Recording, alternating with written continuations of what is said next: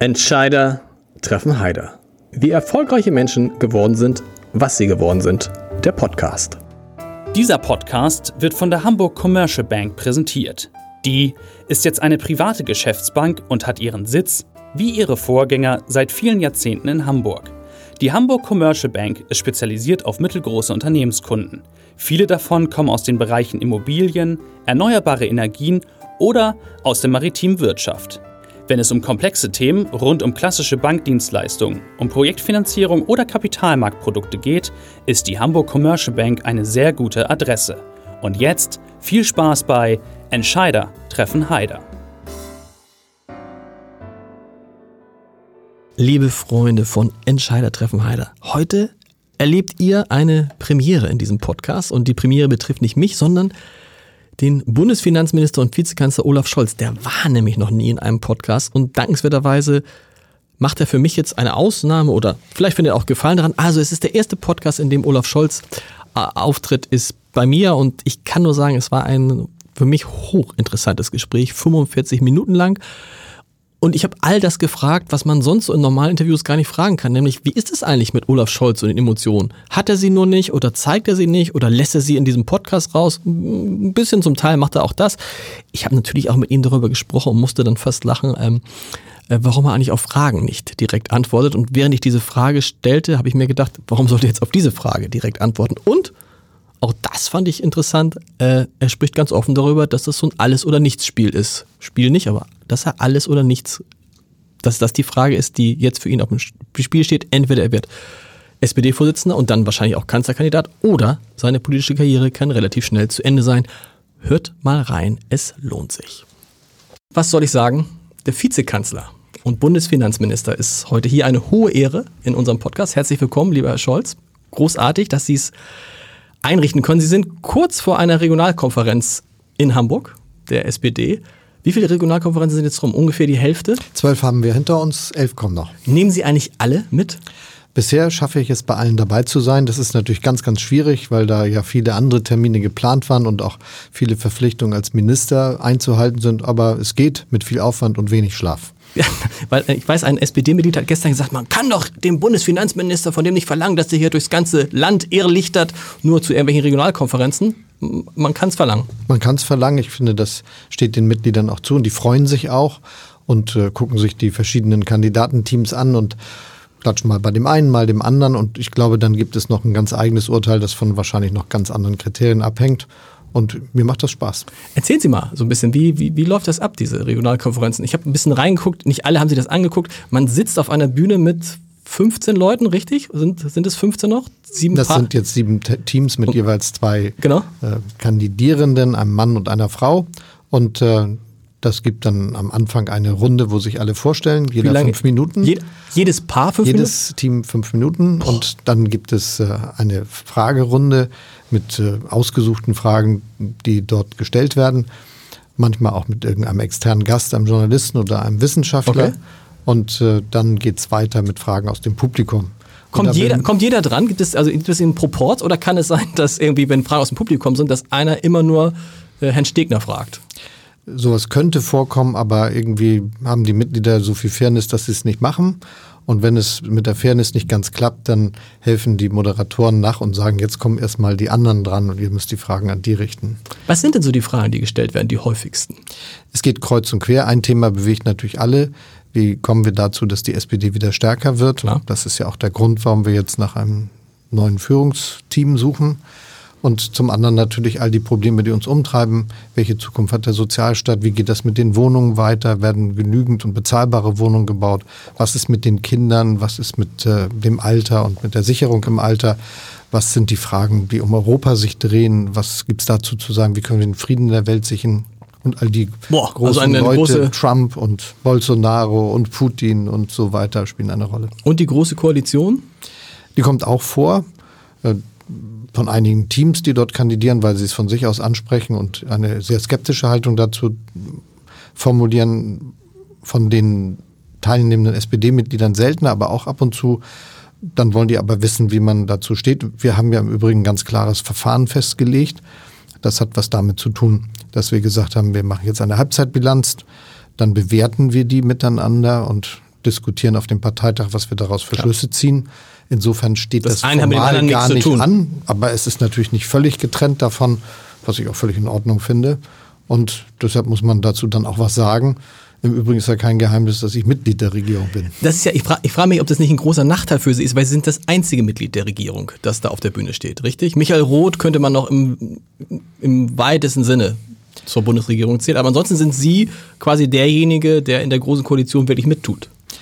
Richtig, das ist ein Thema, über das auch gesprochen wird und wie ich finde auch völlig berechtigterweise.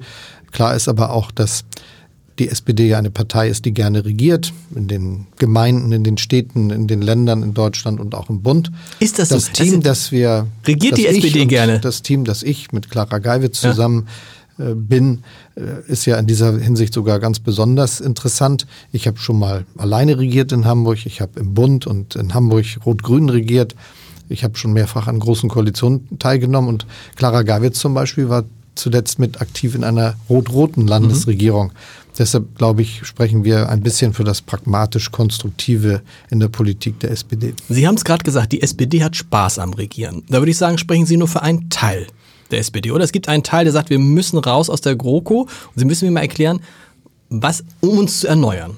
Wenn das stimmt, wenn man also nur in die Opposition muss, um sich zu erneuern, dann wäre es doch so, dass die SPD in Bayern mit großer Mehrheit regieren müsste.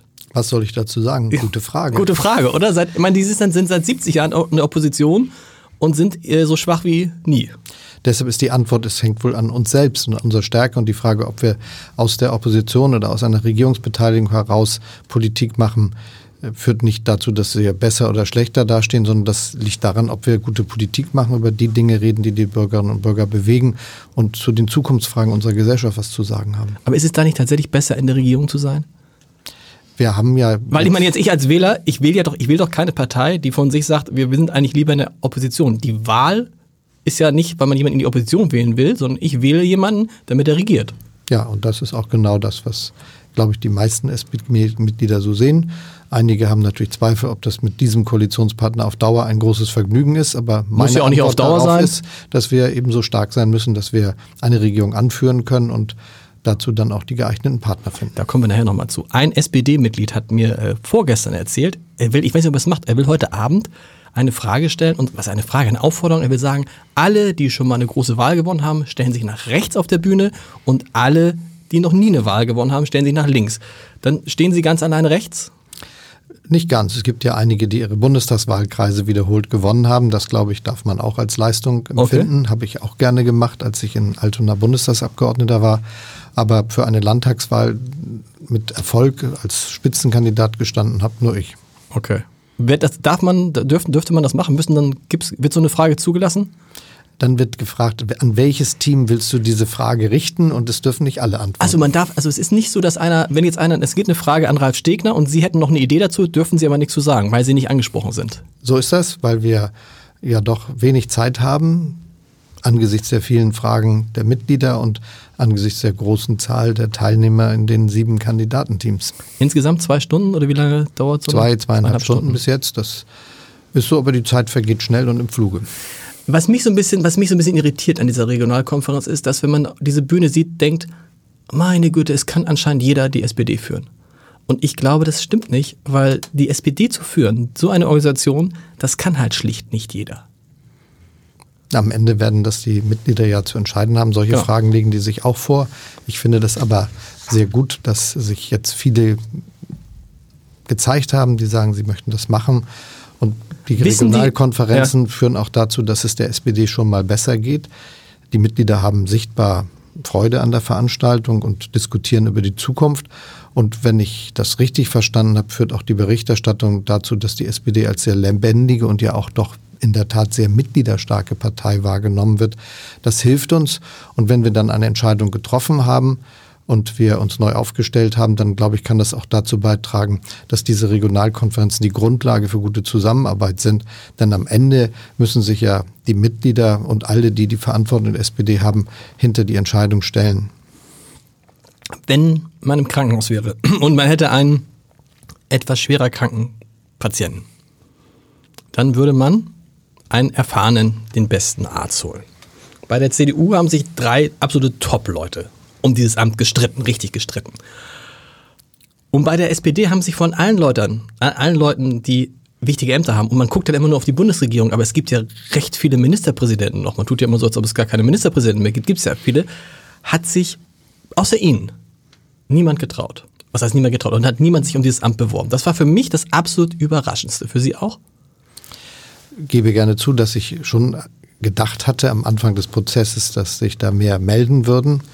Und die öffentliche Debatte über die Situation der SPD und die Frage, wer kandidiert da für die Führung der Partei, ist ja einer der Gründe gewesen, warum ich mich umentschieden habe und ja. gesagt habe, jetzt kandidiere ich.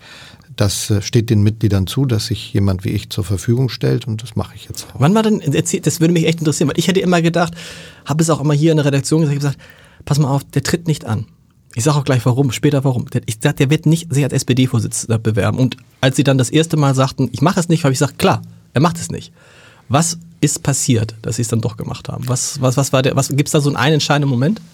Es gab keinen entscheidenden Moment. Es war so, dass ich aber Zeitung gelesen mhm. habe und dass ich Radio gehört habe und Fernsehen geschaut und ins Internet und überall stand und war zu lesen, dass es äh, schwierig wird für die SPD. Und da wurde auch die Frage, wer kandidiert da nicht, mit immer wieder diskutiert. Genau. Und es gibt dann für mich aber, das war der Grund, warum ich gesagt habe, ich muss mir das jetzt neu überlegen. Das habe ich mir dann aber sehr schwer gemacht und immer wieder neu diskutiert und ein ganzes Wochenende damit zugebracht zu sagen, ob ich mich zu fragen, ob ich das jetzt nun machen soll oder nicht.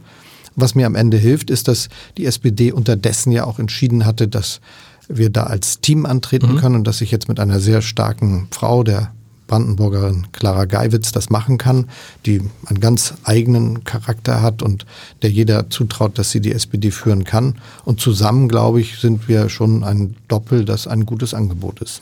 Aber der Moment war dann nicht dieser Moment, wir können es zu zweit machen, sondern der Moment war, das gibt's doch nicht, dass es keiner von denen, die in Amten würden sind, macht. Na, ich habe ja mit den über die hier geredet wird, diskutiert und weiß, dass das nicht so ist, dass die sich nicht getraut haben. Getraut ist das falsche Wort, okay. Sie wollen es nicht. Viele hatten Gründe, die man auch nachvollziehen Klar. kann. Und äh, deshalb will ich ausdrücklich sagen, dass ich das mit großem Respekt verstanden habe. Aber man kann sich in einer solchen Situation dann nicht drücken. Und ich bin jemand, der seit seinem 17. Lebensjahr Sozialdemokrat ist. Die Frage, ob es der SPD gut oder schlecht geht, berührt mich persönlich. Und ich will ausdrücklich sagen, dass ich als Bürger dieses Landes auch fest davon überzeugt bin, dass ohne eine starke SPD das Leben hier anders wäre. Denn die SPD ist die Partei, die dafür steht, dass die Gesellschaft zusammenhält, mhm. dass es in der Demokratie und bei dem Kampf um Freiheit eben auch um die Würde der Arbeit, um Sicherheit geht in sozialer Hinsicht und dass jeder einen gleichen Respekt genießt. Diejenigen, die bei Aldi verkaufen zum Beispiel und diejenigen, die ein Theater leiten, diejenigen, die in einer Kfz-Bude arbeiten und diejenigen, die irgendwo Ingenieurinnen und Ingenieure oder Manager sind.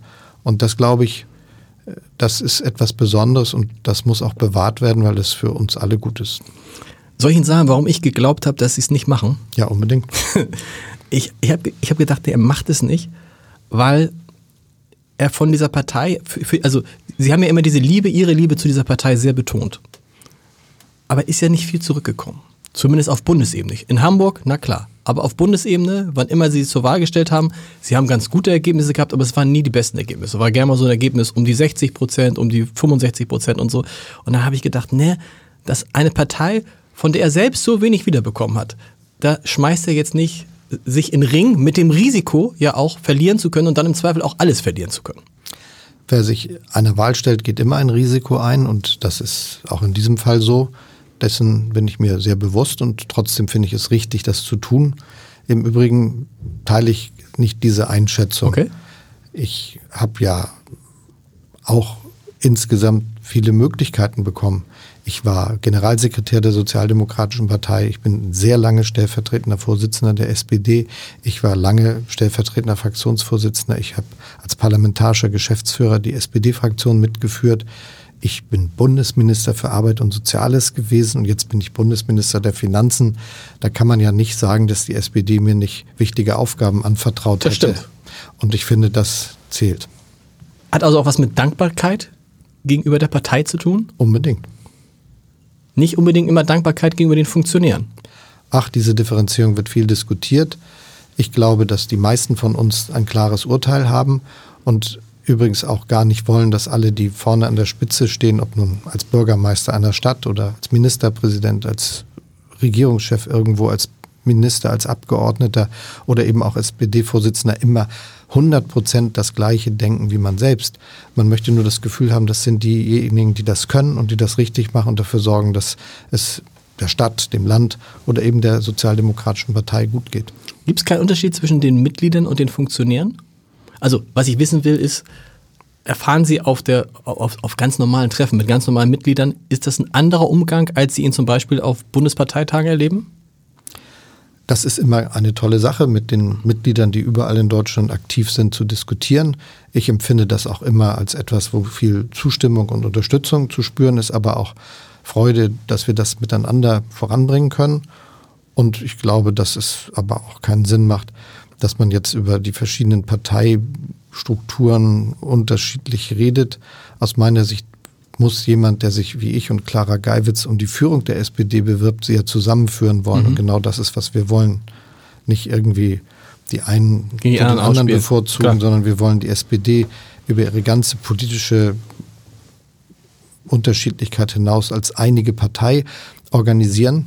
Übrigens ist das, glaube ich, der wichtigste Eindruck, den fast jeder, der da kandidiert und alle, die da als Mitglieder anwesend sind, mitnehmen. Wir haben mehr Schnittmengen, als man denkt und wir passen gut zusammen. Okay. Was ich übrigens auch interessant finde, ist, wenn man über Erneuerung spricht, da sagen ja viele, ja, Erneuerung geht natürlich mit, nur mit jungen Leuten. Da sind ganz schön viele auch Ältere dabei. Also man, ne, sie sind jetzt 60, sind sie 60 oder 61? 61. 61 schon. 61. Aber sie sind nicht der Älteste auf dem Podium. Nee. Richtig. Also es spielt, also Erneuerung hat nicht unbedingt was mit Alter zu tun. Offensichtlich, äh, die, die Kandidaten sind bis, wie Gesine Schwan, darf man das sagen? Ende 70. Die Gesine Schwan sagt, sie ist jung im Kopf und das stimmt sogar. Das stimmt so. Wir müssen darüber sprechen, über das Thema Emotionen. Sie haben mal in Hamburg gesagt, ähm, liebe Bürger, ihr wisst ja, ich habe es mit Emotionen. In der Politik nicht so. So. Und das ist jetzt natürlich die einmalige Gelegenheit, mit Ihnen darüber zu sprechen, weil ich glaube es nicht. Es muss sie doch emotional, was mit der SPD passiert, muss sie doch emotional total mitgenommen haben und total bewegen. Tut es, habe ich eben ja gesagt. Genau. Und das ist der Grund, warum ich jetzt mit Ihnen über die Situation der SPD diskutiere und warum ich heute auf der Regionalkonferenz diskutiere und warum ich das auf noch vielen weiteren tun werde und mich zusammen mit Clara Geiwitz um den Vorsitz bewerbe. Wenn mich irgendwas bewegt, kann es sein, dass ich manchmal schreien möchte und es nicht tue. Weil Bei Ihnen ist aber, ich habe jetzt umge ich habe ich hab ganz viele Leute gefragt, habt ihr Olaf Scholz schon mal schreien gehört? Haben sie gesagt, nein. Olaf Scholz schreit nicht. Aber wie, wie gehen Sie mit solchen Emotionen um? Also wenn man sich ärgert, wenn etwas nicht klappt so. Für sich selber. Weil nach außen hin hat man immer das Gefühl, egal was passiert, der bleibt ruhig, der bleibt sachlich, der bleibt konzentriert. Aber das kann ja nicht, kein Mensch ist so.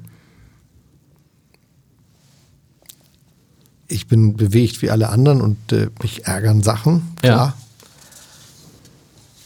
Allerdings glaube ich schon, dass ich in der Lage bin, einen klaren Kopf zu behalten. Ja. Und dass ich im Übrigen auch nicht dazu neige, wirklich voller Aggression anderen gegenüber aufzutreten. Das äh, hilft dann auch mit dem Ärger. Was natürlich auch dahinter ist, ich hatte neulich Carsten Broster, den Hamburger Kultursenator hier im Podcast, der sagt, ja, also ich glaube, er hat dann sinngemäß gesagt, es müsste mal SPD-Politiker geben und mir fällt auch einer ein, der muss es einfach mal rauslassen. Der muss einfach mal zeigen, wie sehr er diese Partei, wie sehr er das liebt, was er macht und das auch mal sozusagen offen zeigen. Aber das, äh, das geht nicht, das wollen sie nicht oder geht das einfach in diesem politischen Berlin so, wie es ist, nicht? Ich halte nichts von solchen Gesetzmäßigkeiten. Man sollte sich sowieso nicht verstellen. Genau. Das ist der Klar. Vorteil unserer modernen Mediendemokratie, dass man jedem ununterbrochen ins Gesicht gucken kann und eigentlich schon merkt, ob da jemand etwas spielt oder so ist, wie er wirklich ist. Das, glaube ich, ist das Zentrale für alles, was wir im Leben machen. Und das gilt eben auch für gute Politik. Und ansonsten ist das ja doch eine große Zuneigung gegenüber der SPD, die mich zu dieser Kandidatur bewegt hat. Das will ich jetzt gar Klar. nicht allzu nüchtern schildern. Das heißt, es wäre jetzt seltsam, wenn Sie auch plötzlich so ganz lustig daherkämen oder ganz emotional und so. Das, Sie glauben, das würde Ihnen einfach gar keiner abnehmen. Ich glaube schon, dass ich auch Witze machen Genau. darf und ich habe sie klar. auch schon gemacht, Ich aber weiß. sie müssen dann auch gerade da sein. Aber nicht in der Öffentlichkeit. So. Also so, Passt ja. vielleicht auch zum, muss man, passt vielleicht auch zum Amt des äh, Vizekanzlers nicht. Na. Aber, oder? Hat viel mit dem, hat viel mit dem Amt zu tun? Ich glaube nicht. Das ist keine Rolle. Man soll nee. immer man selbst bleiben und ich bin so, wie ich bin und ab und zu. Das heißt, die Leute erleben in den Talkshows auch, auch, den wahren Olaf Scholz. Da ist so, so Mal so, mal so. Also ah, das ist, okay. glaube ich, aber mehr so, dass es natürlich auch in solchen Gesprächen immer so ist, dass man gucken muss, ob überhaupt eine Gelegenheit da ist, das, was einem alles wichtig ist zu sagen. Die Sprechzeiten sind kurz und es geht manchmal um viele andere Dinge. Außerdem versuche ich unverändert auch in solchen Gesprächsformaten ein höflicher Mensch zu bleiben und nicht ständig allen dazwischen zu reden. Das bleibt die alte Regel. Sie antworten nur, wenn Sie gefragt werden. Ja, in der Regel. Mit ganz kleinen ganz, Unterbrechungen. Ganz, Sie haben sich ja auch, das fand ich lustig, wir haben es ja in Hamburg erlebt und Sie, Sie machen sich ja, ich weiß nicht, ist es eigentlich ein Spaß daraus in Interviews? Heute zum Glück nicht so richtig, aber in Interviews, wenn einer eine Frage stellt, antworten Sie manchmal nicht direkt auf die Frage. Kann man das sagen? Natürlich nicht. das wäre jetzt lustig, wenn Sie, genau, also natürlich nicht. Also Sie antworten immer direkt auf die Frage. Ich versuche eine geordnete Antwort zu geben. Sagen wir es mal so. Auf die Frage, die, wie Sie sie verstanden haben. So, ist das, nee, aber ich meine, was, was dahinter steckt, ist die Frage, Sie haben mir mal irgendwann gesagt, das Problem ist doch als Politiker, dass jeder Satz, den man sagt, jedes Wort, das man sagt, muss man so sagen, dass es auch jemand, der nicht dabei gewesen ist, richtig versteht. Das ist so, auch weil man nicht darauf setzen kann, dass der Rahmen, in dem das erzählt wurde, immer miterzählt genau. wird und Sätze sich völlig, und weil Sätze sich völlig verselbstständigen können. Äh, Im Übrigen ist es ja so, dass manchmal Dinge im Fluss sind. Da möchte natürlich der ein oder andere, der einem eine Frage stellt, wissen, wo Sachen, die sich noch entwickeln, wohl am Ende landen ja. werden. Dabei entwickeln die sich ja gerade erst. Ja. Und da muss man das aushalten, dass der Prozess des Klügerwerdens, des sich Beratens, des mit anderen darüber Sprechens eben noch nicht abgeschlossen ist und man das Ergebnis nicht vorab verkünden kann. Und da kommen so der herrlichen Formulierungen, die ich wirklich nicht mehr verwende, wie können Sie ausschließen? Das. Und man, man kann, in Wahrheit ist ja, man kann nichts ausschließen, oder? Ja, können Sie ausschließen, ist einer der von mir am wenigsten geliebten Sätze des deutschen Journalismus, weil man natürlich, wie Sie richtig sagen, in Wahrheit in ganz vielen Fällen überhaupt nicht ausschließen kann, dass es so oder so läuft. Aber trotzdem kann man ja ganz ernsthaft der Meinung sein, es gibt eine bestimmte Richtung, die die Sache nehmen soll. Klar. Nur wenn wir uns nicht für größenwahnsinnig halten, wissen wir auch, dass wir nicht alles alleine bestimmen können. Mich hat total genervt, Sie waren vor, wann war das denn, vor zwei oder drei Wochen bei Anne Will. Mich hat jetzt nicht als Journalist, sondern als Zuschauer genervt, dass es in den ersten zehn Minuten gefühlt nur um darum ging, Herr Scholz, Sie haben doch vor sechs Wochen gesagt, Sie treten nicht an. Und jetzt sagen Sie, Sie treten doch an. Wie kann das denn sein? Hat Sie das auch genervt? Ich wusste, dass es so sein würde, ja. weil es einfach zu naheliegend war. Ich war in der Sendung Anne Will ein paar Monate vorher. Genau. Kurz nachdem Andrea Nahles zurückgetreten ist. Genau. geäußert gehabt. Da gab es noch die Bilder. Ich glaube, wenn ich das richtig jetzt im Kopf habe, hatte ich sogar zufällig den gleichen Anzug an. Das war also sehr interessant ja. zu sehen. Und äh, ich hatte lediglich das Gefühl, das hätte jetzt nicht so zehn Minuten dauern müssen, ja. aber dass es fünf bis sechs dauert, das war für mich völlig klar und auch in Ordnung. Es gibt eine Szene, die noch, fand ich noch heftiger war und die müssen wir mal sprechen, was es über die Berliner äh, Politikszene sagt. Das war, als sie Clara Geiwitz und sie sich vor der Bundespressekonferenz vorgestellt haben. Das haben wahrscheinlich die meisten Zuhörer und die meisten Menschen nicht gesehen. Ich habe es mir aber angeguckt, weil ich halt erfahren wollte, was ist denn Clara Geiwitz für eine? Und was, wie kommt der Scholz auf die und wie kommen die zusammen? In diese, ich weiß nicht, wie lange es war, vielleicht 45 Minuten, die ersten 20 Minuten, ein bisschen übertrieben, ging es eigentlich nur um die Frage, ob sie, bevor sie sich umentschieden haben, die SPD-Spitze angerufen haben. Was dann gipfelte in einer Formulierung eines Journalisten, das fand ich, äh, fand ich Wahnsinn. Herr Scholz, Sie müssen jetzt zugeben, dass die Spiegelberichterstattung, dass Sie da angerufen haben, stimmt, äh, weil sonst stehen wir als Lügenpresse da. So. Und da frage ich mich, merken die es im Berliner Politikbetrieb nicht und da schließe ich, out, äh, schließe ich die Journalisten ein, dass das so eine Sache ist, was natürlich da draußen keinen Menschen interessiert. Als jemand, der sich immer als einen sehr geerdeten Politiker verstanden hat, habe ich das Gefühl, dass wir uns wenig mit dem beschäftigen sollen, was man die Politik der Politik nennt. Genau. Weil das ist eben wie die fünfte Ableitungsebene. Und in Wahrheit geht es doch um das, was wir wirklich tun. Und darüber sollten wir auch reden. Ich meine, es ist völlig, aber deshalb kann man nicht, hätten Sie da nicht mal sagen können, gesagt, jetzt sag doch endlich mal, ist doch völlig egal, ob ich die vorher angerufen habe. Oder? Für meine Entscheidung ist doch, für was ist es wichtig, das zu wissen? Ja, ich lasse das mal im Raum stehen, ich kann nichts Besseres sagen. das nächste, nächste Mal. Sie haben das mit den Politik, Politik, wie haben Sie gesagt, Politik, Politik, Sprech sagen einige, aber dieses Beschäftigen mit der fünften Ebene, da haben sowohl äh, Robert Habeck in seinem Buch als auch Carsten Broster in seinem äh, wirklich äh, hoch interessanten Buch mit dem äh, noch interessanteren Titel Die Zerstörung gesagt, die Änderung der Politik beginnt bei der Sprache. Was heißt das für die SPD?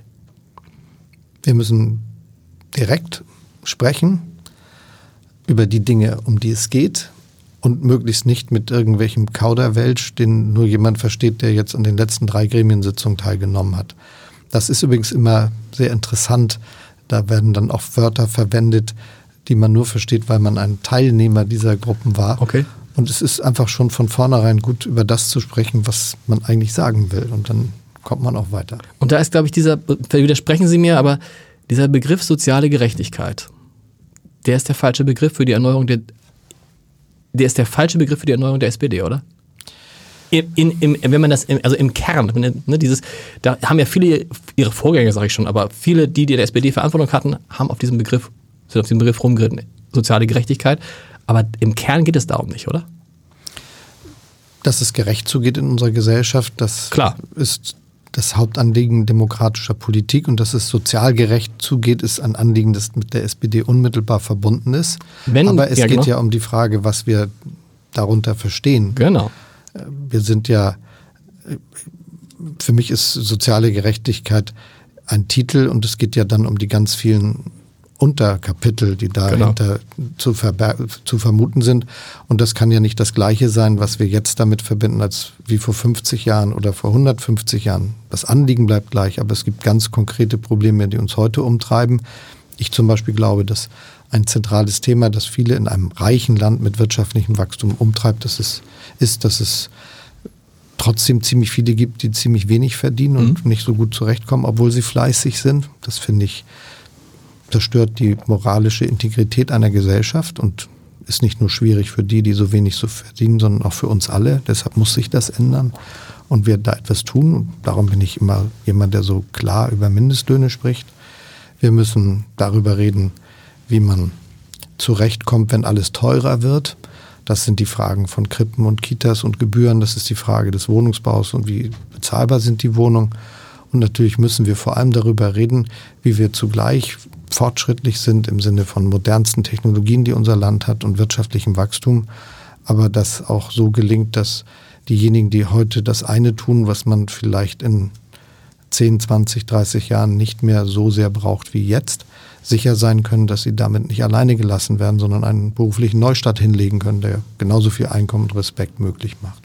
Was ich vor allen Dingen meinte mit, dass soziale Gerechtigkeit nicht der Kern ist, ist doch die Tatsache, dass es viele Leute gibt, die sich um diese soziale Gerechtigkeit nicht richtig scheren, weil sie das Gefühl haben, gehöre ich eigentlich noch zu dieser, zu dieser Gesellschaft? Und ich möchte erstmal, also der Osten ist so ein Teil, die, die Situation in Ostdeutschland ist sowas, muss man nicht erstmal dafür sorgen, dass sich die Spaltung der Gesellschaft nicht noch weiter fortsetzt. Bevor man über soziale Gerechtigkeit, also erstmal müssen alle das Gefühl haben, wir sind ein und dasselbe Teilnehmer, wir sind Teilnehmer derselben Veranstaltung. Und dann kann man über soziale Gerechtigkeit reden. Ich würde dieses äh, zuerst das eine, dann das andere okay. äh, mir nicht so zu eigen machen, aber ich finde, das eine und das andere gehört zusammen. Mhm. Eine Gesellschaft kann nicht gerecht sein, die es nicht zustande bringt, dass sich alle als Teil dieser Gesellschaft begreifen, die den gleichen Respekt und die gleiche Würde genießen wie alle anderen. Und da glaube ich, sind wir in der Tat in einer gefährlichen Weg, an einer gefährlichen mhm. Weggabelung angelangt. Denn das Zusammenwachsen der Welt, die Globalisierung, wie das dann immer mit einem Wort von allen bezeichnet wird, führt ja dazu, dass Milliarden Menschen auf der Welt ähnlich gute Dinge können wie wir. Und das führt dazu, dass nicht mehr alles so einfach geht aus der Perspektive eines Landes wie Deutschland, wie das früher der Fall war. Der technische Fortschritt führt dazu, dass vieles, was bisher stattgefunden hat, nicht mehr so sicher sein wird. Das macht vielen Bürgern Sorge. Der Strukturwandel betrifft Regionen und ganze Wirtschaftszweige. Mhm. Und damit kann man immer auf die eine oder andere Weise umgehen. Und das, was unsere Gesellschaft vermitteln muss, ist, dass wir es als unser gemeinsames Anliegen betrachten, dass es für alle gut ausgeht.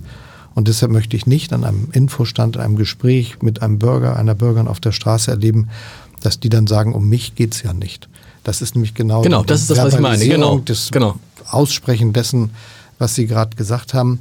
Es muss um jeden gehen und das muss unser Anliegen sein. Das muss auch jeder ganz klar empfinden, dass es für die demokratische Politik auch um ihn geht. Und zwar auch dann, wenn er nicht die längste Ausbildung hatte, das höchste Einkommen und so weiter. Ist schwerer vermittelbar als das, was die Grünen und die AfD zu vermitteln haben. Die Grünen und die AfD haben gerade den großen Vorteil, dass sie eine große Geschichte haben. Ein Narrativ, wie man in Berlin sagen würde. Bei den Grünen ist es der Klimaschutz, bei der AfD ist es die, die Sorge vor Überfremdung oder was wird aus der Heimat. Wäre es nicht auch für die SPD, wenn man sich konzentrieren würde auf ein großes Thema? Ich finde, es gibt dieses Thema und ich finde es erstaunlich, dass es so liegen gelassen wurde. Es ist einfach das Thema Wohnen dass immer mehr Menschen Sorge haben, sich keine Wohnung mehr leisten zu können. Und von diesem Wohnen kann man ja alles das, was Sie eben gesagt haben, ableiten. Wäre es nicht klug, sich auf ein so ein Thema, zumindest als, als, als, als Thema, was greifbar ist, zu verständigen in SPD? Nein, das wäre aus meiner Sicht nicht klug und würde auch den Charakter als Volkspartei in Frage stellen. Aber ich stimme in der Sache zu, dass ja. das Thema Wohnen ein ziemlich wichtiges ist. Für mich als früheren Bürgermeister dieser Stadt war das, das immer ein großes genau. Anliegen. Und ich habe schon mit großer Verwunderung zur Kenntnis genommen, wie lange es andernorts gebraucht hat, zu verstehen, dass da ein großes, großes Problem auf uns zukommt. Und wir sind ja, wenn man auf ganz Deutschland guckt, weit weg entfernt von den äh, Antworten, die wir eigentlich geben müssen. Wir brauchen eigentlich 400.000 Wohnungen im Jahr, die gebaut werden. Und wir brauchen 100.000 Sozialwohnungen in ganz Deutschland jedes Jahr neu, damit wir als Gesellschaft uns das Leben in diesem Land leisten können. Aber in Hamburg hat es doch geklappt. In Hamburg haben Sie nämlich einfach, Sie haben viele Sachen gesagt, aber in Erinnerung bleiben am Anfang, wenn ich hier Bürgermeister bin, werde ich so viel Wohnungen bauen, wie es nur geht. Und ich werde niemals aufhören, Wohnungen zu bauen. Das ist eine ganz einfache Botschaft, die, glaube ich, auch in Deutschland verfangen würde. Da braucht man gar nicht viel. Also meine, Volkspartei hin oder her, die Grünen haben ja auch nur dieses, haben auch alle, besetzen alle Themen, aber sie haben ein Thema, mit, der sie, mit dem sie verbunden werden. Dieses Thema fehlte der SPD zuletzt, oder? Ich glaube, dass wir nicht mit nur einem Thema verbunden sein sollten. Wir müssen auch mit Europa verbunden sein und wie wir ein einiges und souveränes Europa schaffen. Wir müssen mit dem Thema, wie können wir den Sozialstaat in Deutschland. Aber eines, wo Sie, wo Sie die, die Nummer eins sind, wo Sie der große sein. Experte wir müssen mit der Frage des sozial-ökologischen Umbaus unserer Industriegesellschaft okay. verbunden sein, weil es ja um gute Arbeitsplätze zu besseren Bedingungen für die Umwelt geht, als wir sie heute haben. Und natürlich müssen wir auch mit diesem Wohnenthema verbunden sein. Aber nur auf eins konzentrieren finde ich falsch. Aber ich finde das ein zentrales Thema. Im Übrigen ist das für mich eines, das mich zu einem Punkt führt, der mich immer länger, äh, schon lange umtreibt. Was viele Bürgerinnen und Bürger bewegt, ist, glaube ich, das Gefühl, dass sie in Talkshows reden hören und sich immer weniger sicher sind, ob diejenigen, die da reden, wenn sie sich aus den Sesseln des Gesprächs erhoben haben, hinterher etwas dafür tun, dass das auch praktisch passiert. Und das war für mich das große Glück in Hamburg, dass ich sicherstellen konnte, dass das, was ich vorgeschlagen habe, auch was geworden ist. Man sieht jetzt ja sogar viele Dinge, die wir vor langer Zeit angestoßen haben, werden jetzt Stück für ja. Stück umgesetzt ich lese das gerne. In den Aber für die anderen haben es natürlich auch einfach. Viele, die in diesen Talkshows äh, Sesseln sitzen, müssen gar nichts umsetzen, weil sie nicht regieren. Die können ja Sachen fordern. Also ne, Herr Lindner kann alles fordern, aber ja, und er regiert auch noch aus eigenem Willen nicht. genau, und er regiert aus eigenem. Oh, ich bin morgen ist in diesem Podcast Wolfgang Kubicki zu Gast. Da wird das ein großes Thema, glaube ich, sein. Haben Sie das Buch von Wolfgang Kubicki gelesen? Nein. Müssen Sie lesen. Das Ganze ist wirklich sehr, sehr finde ich sehr, sehr lustig. Ähm, und ich muss es kurz noch fragen, äh, ähm, bevor wir noch zu dem Thema kommen, vielleicht zum Thema kommen, was Sie vorhin angesprochen haben, Bundes, nächste Bundestagswahl. Ähm, weil natürlich Kubicki schreibt natürlich ein, mehrere Seiten über Ralf Stegner. Er sagt auch, er und Ralf Stegner sind der Grund, warum in Schleswig-Holstein die AfD nicht so stark ist. Finde ich eine, ist, eine, ist, eine, ist eine ganz gute These. Aber wie steht sich Ralf Stegner? Das muss natürlich, weil ich glaube, für Wolfgang Kubicki wäre es natürlich der Albtraum, wenn Ralf Stegner jetzt SPD-Vorsitzender äh, wäre. Wie kann ich ihm irgendwas Beruhigendes aus Ihrer Sicht sagen? Dazu will ich gar nichts sagen, weil ich glaube, dass die Mitglieder der SPD das jetzt sind, die eine Entscheidung treffen. Ich bin, ich trete mit Clara Geiwitz zusammen an, weil wir natürlich nicht nur kandidieren, sondern auch hoffen, dass wir ein Mandat kriegen ja. von den Mitgliedern der SPD. Aber ich finde, das er macht das rhetorisch ist er sich ziemlich gut schlicht. Also rhetorisch ist, oh, das ist keine gute Nachricht für Wolfgang Kubicki. Wir müssen nochmal auf dieses Thema kommen mit der Bundestagswahl, weil das sagen sie immer wieder und viele sagen, wovon redet der? Ne? Was gibt Ihnen die Zuversicht, dass bei der nächsten Bundestagswahl es vielleicht so sein könnte, dass die SPD doch den Kanzler stellt? dass die Handlungsmöglichkeiten da sind, kann man erkennen, wenn man die Wirklichkeit, in der wir heute leben, genau zur Kenntnis nimmt. Da sind auch nicht so erfreuliche Botschaften bei, aber die Wirklichkeit genau zu betrachten und sich nichts vorzumachen, ist ja erstmal die Grundlage für vieles. Mhm. Wenn ich mich in Ländern umschaue, die so ähnlich sind wie unseres, in den Niederlanden, Dänemark, Norwegen, Schweden, Finnland, Österreich, dann stellen wir fest, dass früher stärkere Parteien heute nicht mehr so stark sind, wie sie das in den 70er und 80er Jahren mal waren. Dass aber auch sozialdemokratische Parteien trotz dieser auch sie ereilenden Wirklichkeit äh, den Regierungschef stellen können und Wahlerfolge hatten. Äh, bei der Europawahl zum Beispiel die holländischen Sozialdemokraten, die aus einem ganz schlimmen Tief kommen, viel schlimmer als wir heute dastehen. Ähm, die Schweden haben mit äh, Ende 20 Prozent den Regierungschef gestellt. Die Finnen tun das mit 17 Prozent. Die Dänen sind mit einem Ergebnis Mitte 20 hm. an die Regierung kommen. Und auch die österreichischen Sozialdemokraten schlagen sich ziemlich wacker, wenn ich das genau beobachte. Deshalb gibt es für uns eine Möglichkeit, dass wir vorne liegen können, wenn wir vieles richtig machen. Und darum will ich mich ja bemühen. Ist nicht der entscheidende Faktor, den keiner sieht im Moment und den sich keiner vorstellen kann, der, dass das eine Bundestagswahl ist, wo Angela Merkel nicht mehr da ist. Wir sagen, dass man sich jetzt nicht vorstellen kann, äh, viele Leute, viele Menschen sind in diesem Land, die haben, wussten gar nicht, dass es vor Angela Merkel auch noch eine Kanzlerin gibt, aber dass es dann ganz, eine ganz andere Situation ist, wenn Angela Merkel einfach nicht mehr da ist und dass man das jetzt gar nicht sagen kann, weil sie jetzt ja noch da ist. Das wird die Situation beeinflussen und das wird auch eine ganz neue Situation für Deutschland sein, nach all dem, was man jetzt vorhersehen kann. Genau. Nämlich, dass das erste Mal seit der ersten Wahl zum Deutschen Bundestag niemand antritt, der Amtsinhaber oder Amtsinhaberin ist. Und eine Situation, die wir, wie gesagt, die wir noch nicht gehabt haben, von der man mich gar nicht sagen kann, wie sie ausgeht. Da sind viele Chancen und viele Möglichkeiten. Ja. Und wenn man jetzt die Umfragewerte sieht, in Bezug auf die Frage, wem man die Regierung anvertrauen mag. Als Person sieht man ja auch, dass die Chancen der SPD nicht schlecht sein müssen. Ja, kommt ganz drauf an, wer antritt. Das ist immer so. Also, aber ich meine, da, äh, ich, äh, Sie sprechen über sich, oder? Also, da wird gefragt, die Frage ist ja jetzt nicht irgendwie, äh, im Moment fragen die Meinungsforschungsinstitute nicht, äh, wen würden Sie zum Kanzler wählen? Ralf Stegner oder Annegret Kamm-Karrenbauer? Und Sie fragen, wen würden Sie zum Kanzler wählen? Annegret Kamm-Karrenbauer oder Olaf Scholz? Da liegen Sie, verbessern Sie mich, in allen Bereichen relativ weit vorn. Bei Robert Habeck gibt es solche und solche, aber interessanterweise, wenn man denkt, okay, der Scholz hat ja gegen den Habeck keine Chance, würde man so in bestimmten Milieus zumindest denken, ist aber nicht so. Auch da liegen sie sehr nah beieinander, mal er vorne, mal sie vorne. Richtig soweit?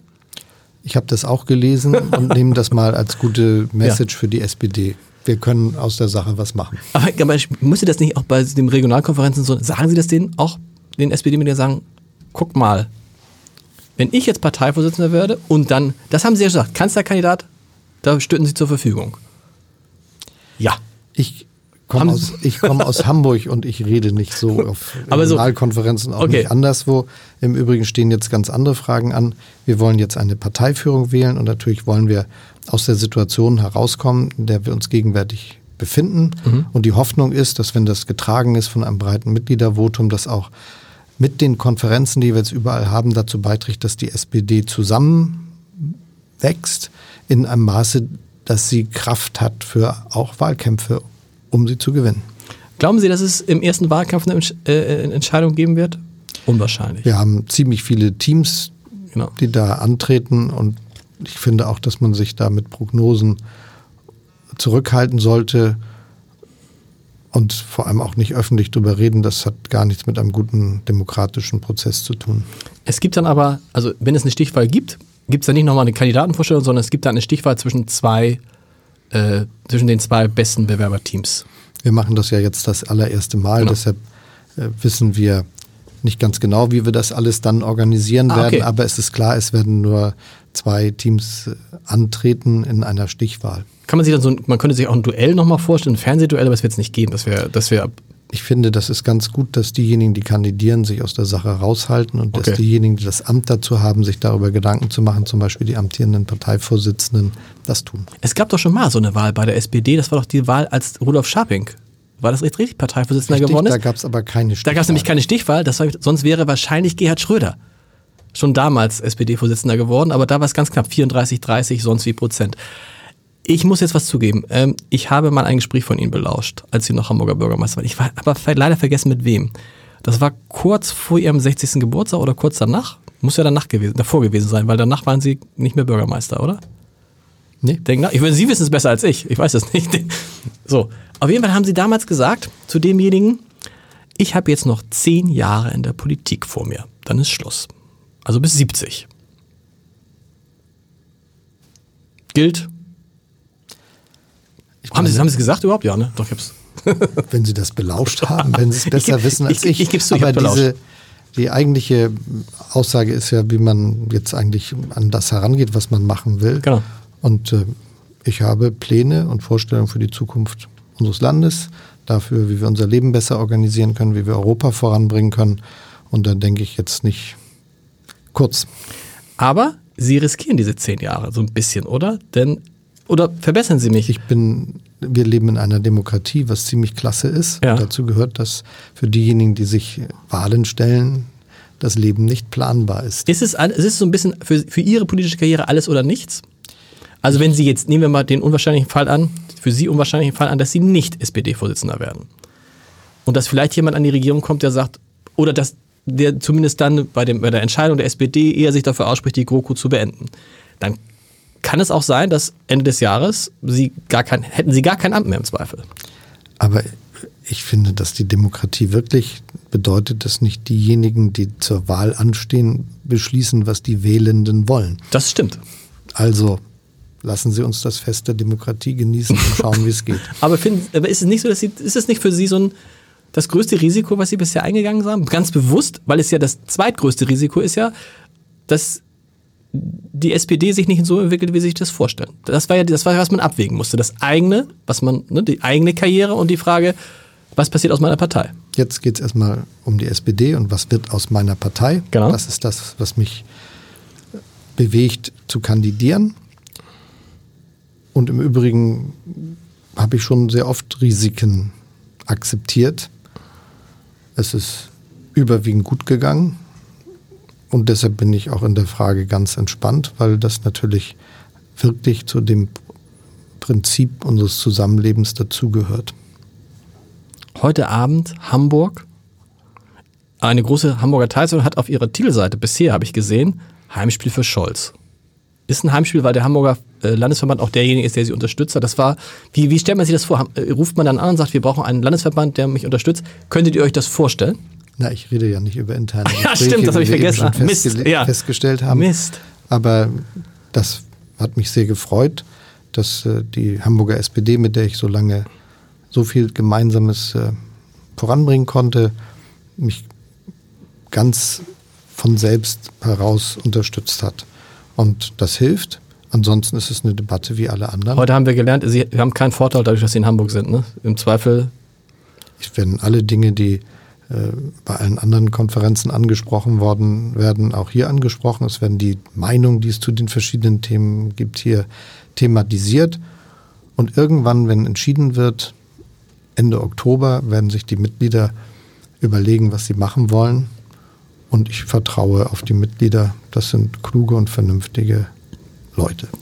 Ich sage jetzt schon mal vielen Dank. Ich kann verraten, wir haben Anfang des Jahres hier mit den Hamburger Abendblatt Neujahrsempfang. Und in diesem Jahr, Herr Scholz, Sie grinsen schon, haben wir alle Spitzenkandidaten eingeladen zu einem Podcast mit ihrem Vorsitzenden. Also, dann kommt Frau Baerbock oder Robert Habeck, kommt dann mit Katharina Fegebank.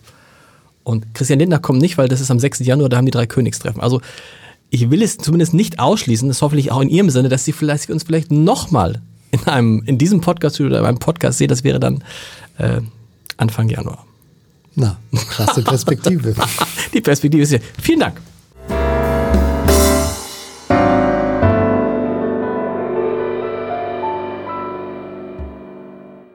Weitere Podcasts vom Hamburger Abendblatt finden Sie auf abendblatt.de slash podcast.